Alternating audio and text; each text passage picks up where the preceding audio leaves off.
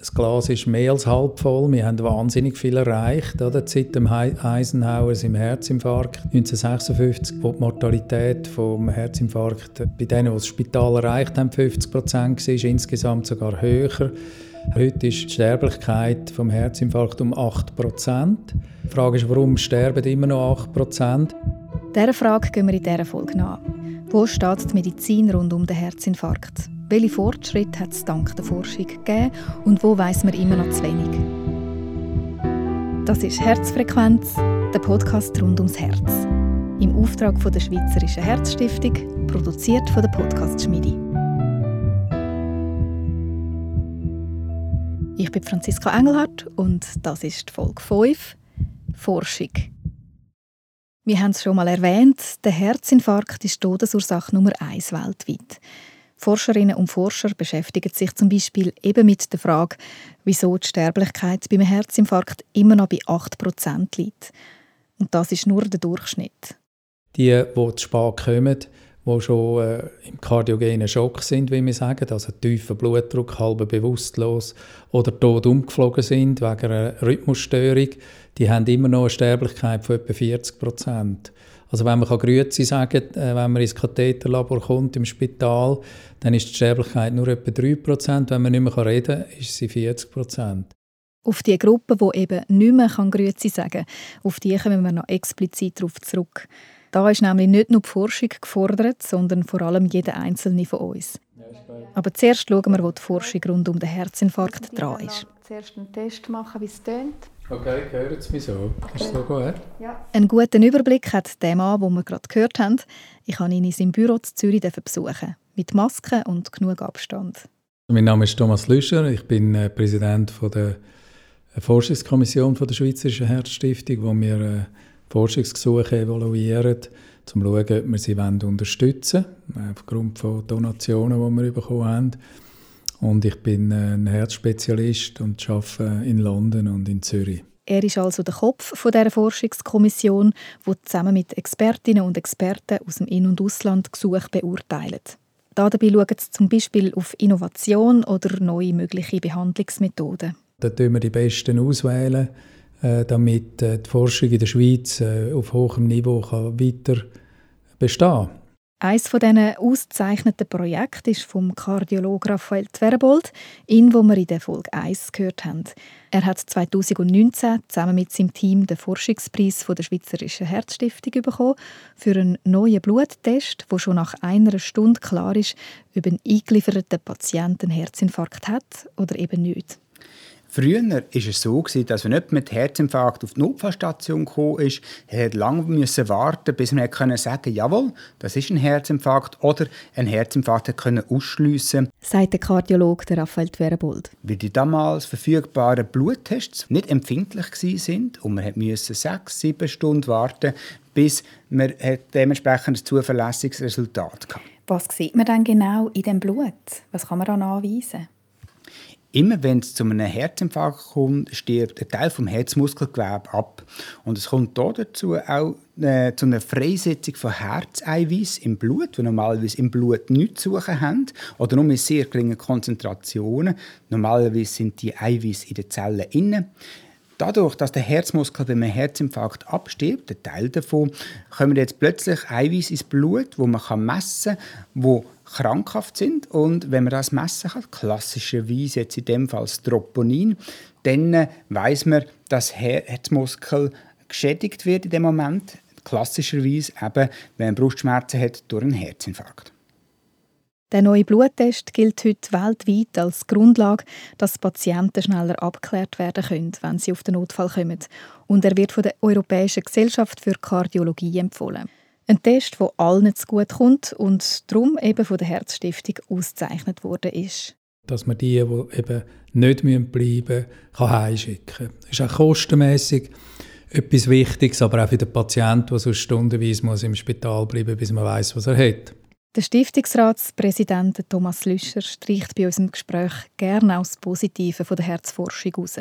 Das Glas ist mehr als halb voll. Wir haben wahnsinnig viel erreicht. Oder? Seit dem Eisenhower im Herzinfarkt 1956, wo die Mortalität vom Herzinfarkt bei denen, die das Spital erreicht haben, 50 Prozent war, insgesamt sogar höher. Seit dem Eisenhower weiß man zum Beispiel schon viel besser, wie man einem Herzinfarkt kann vorbeugen kann. Blutdruck kann man behandeln, man kann das Cholesterin senken, wenn es hoch ist, äh, mit Tabletten vor allem natürlich ähm, wenn es äh, nötig ist.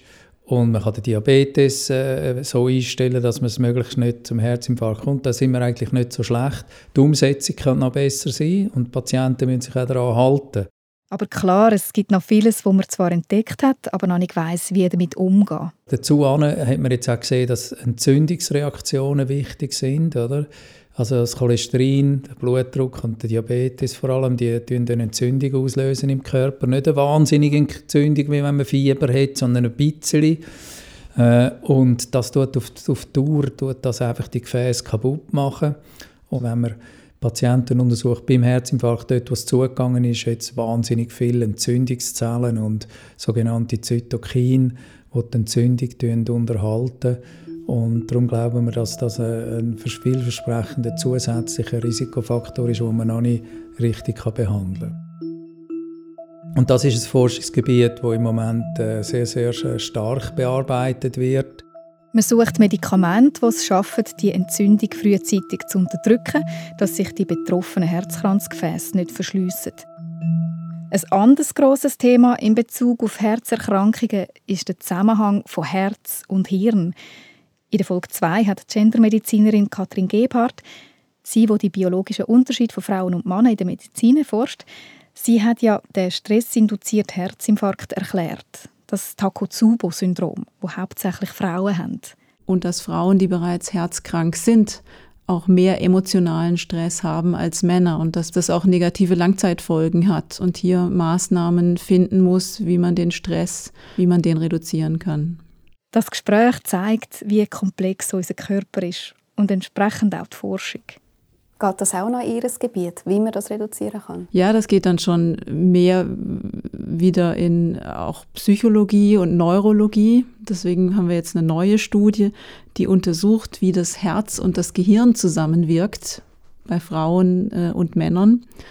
Äh, wir führen das äh, hier im Unispital durch mittels äh, Bildgebung vom Herz und Gehirn und wir setzen die Patientinnen und Patienten einem Stress aus, während der, äh, also Fragen, zum Beispiel Rechenaufgaben, Präsentationen äh, und schauen dann, wie sich das auf die ähm, Durchblutung des Herzens auswirkt und was das Gehirn in der Zeit macht.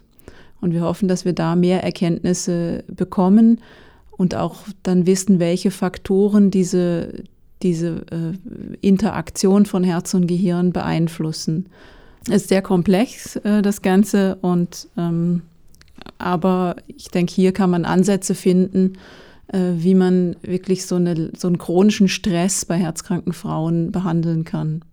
Die Forschungsgruppe zum stressinduzierten Herzinfarkt, dem Takotsubo-Syndrom, wird von der Schweizerischen Herzstiftung unterstützt. Das bestätigt auch der Thomas Lüscher bei unserem Gespräch.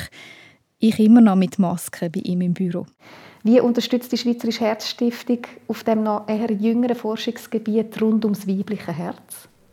Ja, also Takotsubo haben wir natürlich sehr viel publiziert und ein anderes Problem, das auch für Frauen sehr äh, häufig ist, nämlich äh, Koronardissektionen, also das Aufreißen von der äh, Herzkranzgefäß, das dann auch kann, äh, zu einem Herzinfarkt führen Das ist etwas ganz Spezifisches für die Frauen. Es sind jüngere Frauen, manche auch während nach, kurz oder während nach der Geburt, äh, also während der Schwangerschaft. Aber äh, dort spielen eben die Hormone eine wichtige Rolle, während beim Takotsubo eben das, das Wegfallen der Hormone wichtig ist. Das sind vor allem postmenopausale Frauen. Und wir haben das Hirn angeschaut, weil ich habe immer gesagt, das muss irgendwie aus dem Hirn kommen. Und das Herz ist nur äh, das Zielorgan.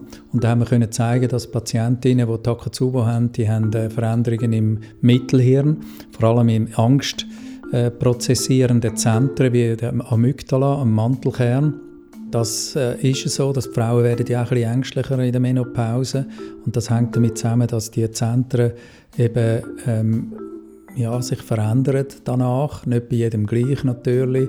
Und dann reagieren die auf, auf Stress äh, mit einer wahnsinnigen Überreaktion. Also das kann ein Einbruch sein, ein Streit mit dem Mann, ein trauriges Ereignis, aber auch eine Überraschungsparty, das das sogenannte Happy Heart Syndrom, haben wir gezeigt, die ganzen positive Überraschungen können auch zu dem führen. Und äh, das heißt einfach, Emotionen werden nicht mehr richtig verarbeitet, sondern führen zu äh, Überreaktion von der Stresshormon und dann äh, liegt das Herz äh, brach für ein Weile. Die meisten erholen sich ja gut, aber wir haben gezeigt, dass das eben auch äh, eine Sterblichkeit hat von etwa 4-5 Prozent. Also ziemlich äh, erheblich, wenn man das so anschaut. Forschung rund um, um den Herzinfarkt ist ja noch lange nicht abgeschlossen. Äh, wo sehen Sie in dem Zusammenhang Bereiche, die unbedingt noch erforscht werden müssen? Im Moment bin ich sehr interessiert an der Herzklappe. Nämlich äh, eine der wichtigsten Herzklappenerkrankungen ist die sogenannte Aortenstenose, also Verengung von der Aortenklappe, sodass Blut aus dem Herz nicht mehr äh, vor allem unter Belastung nicht mehr richtig kann ins Hirn und in die Beine gehen und die Patienten haben dann Atemnot und Druck auf der Brust, können auch tot umfliegen und die behandeln wir eigentlich erst, wenn es ganz, ganz schlimm ist. Man tut dann Klappen ersetzen, chirurgisch. Und das ist eigentlich nicht optimal, weil wir sollten eigentlich verhindern, dass es überhaupt dazu kommt. Und dort spielt auch wieder die Entzündung eine Rolle. Es ist so, dass die Herzklappen sind nicht perfekt gebaut. Die Herzklappe sollte wie bei einem Mercedes-Stern aus drei Teilen bestehen, die perfekt gebaut sind durch die Natur. Dann, das muss drei Milliarden Mal auf und zu gehen im Leben. Und wenn das nicht ganz perfekt gebaut ist durch die Natur, dann tut sich das wie eine Tür, die nicht richtig montiert ist, äh, tut sich das äh, immer, immer verschlechtern. Es wird dann entzündet und dann verdickt es, am Schluss verkalkt es und dann bewegt es überhaupt nicht mehr. Wir haben jetzt große Projekte auch selber gestartet, auch von der Herzstiftung unterstützt freundlicherweise, äh, dass man herausfindet, was sind die Mechanismen, die frühzeitig dazu führen, dass die Klappen dicker und weniger beweglich werden. Und gibt es eine Möglichkeit, das aufzuhalten mit einem Medikament, so wie wenn man einen Cholesterinsenker nimmt, um den Herzinfarkt zu verhindern, dass man für gegen die Aortenklappenerkrankungsverschlechterung äh, äh, ein Tablettchen nimmt, äh, wo dann mit der Zeit äh, eben das stabilisiert und dann gar nicht eine Operation nötig ist. Wir haben jetzt ganz viel über Forschung und medizinische Aspekte rund um den Herzinfarkt geredet, aber ganz am Anfang dieser Folge hat Thomas Lüscher noch etwas anderes angesprochen. Ich bringe es nochmals. Grüezi-Zitat. Wenn man Grüezi sagen kann, wenn man ins Katheterlabor kommt im Spital, dann ist die Sterblichkeit nur etwa 3%. Wenn man nicht mehr reden kann, ist sie 40%. Und diese Gruppe, das ist ein riesiges Problem. Wenn Patienten zu spät kommen, ist es halt schwierig, noch viel zu machen. Also man muss sicher die Leute aufklären. Einerseits kann man medizinisch viel machen, aber was ich jetzt vorher rausgehört habe, ist etwas, wo eigentlich jeder Einzelne könnte machen. Was würden Sie von der Bevölkerung in diesem Fall sich wünschen? Ich würde mir von der Bevölkerung äh, wünschen, dass sie sich darüber informiert. Das Zweite ist, dass jeder Laie kann helfen kann, das zu verbessern, wenn er nämlich lernt, äh, wie man muss reanimieren muss. Dass wenn einer tot umfliegt, ist der Erste, der immer er ist, ist der Retter. Der einzige Fehler, den man machen kann, ist, dass man nichts macht. Wenn man anläutet, wird man sogar instruiert. Die sagen ihnen, hören Sie, jetzt tun Sie runterknüllen, tun Sie Ihre Hände zusammen, tun Sie dort, wo das Brustbein ist, 100 Mal pro Minute äh, drücken, bis wir kommen. Wenn jemand dabei ist, muss man auch sagen, gehen Sie schauen, ob Sie irgendeinen Defibrillator noch mit hat. Das hat jetzt überall, äh, öffentliche Gebäude hat solche Defibrillatoren. Da können wir etwas machen, weil in den ersten Minuten passiert es. Wenn das Herz stillsteht, nach 10 Minuten ist nichts mehr zu machen. Die Sterblichkeit nimmt jede Minute zu. Je schneller man etwas machen kann, und das kann jeder machen, desto besser.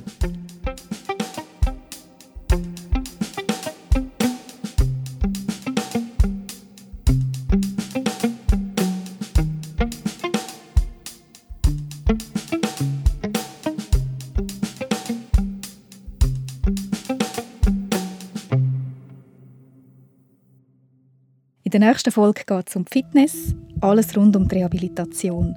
Wenn man da von außen würde zuschauen würde, man nicht merken, dass das Herzpatienten sind. Dann würde man auch noch denken, die sind so noch fit. Die werden schon mal ein bisschen geschlaucht und müssen mal ein bisschen Gas geben zwischendurch. Das ist Herzfrequenz, der Podcast rund ums Herz. Im Auftrag von der Schweizerischen Herzstiftung, produziert von der Podcast Schmiedi. Mein Name ist Franziska Engelhardt und das ist Folge 5. Alle Folgen finden Sie auf der Internetseite der Schweizerischen Herzstiftung auf swissheart.ch oder auf allen Podcast-Plattformen wie Apple Podcast oder Spotify.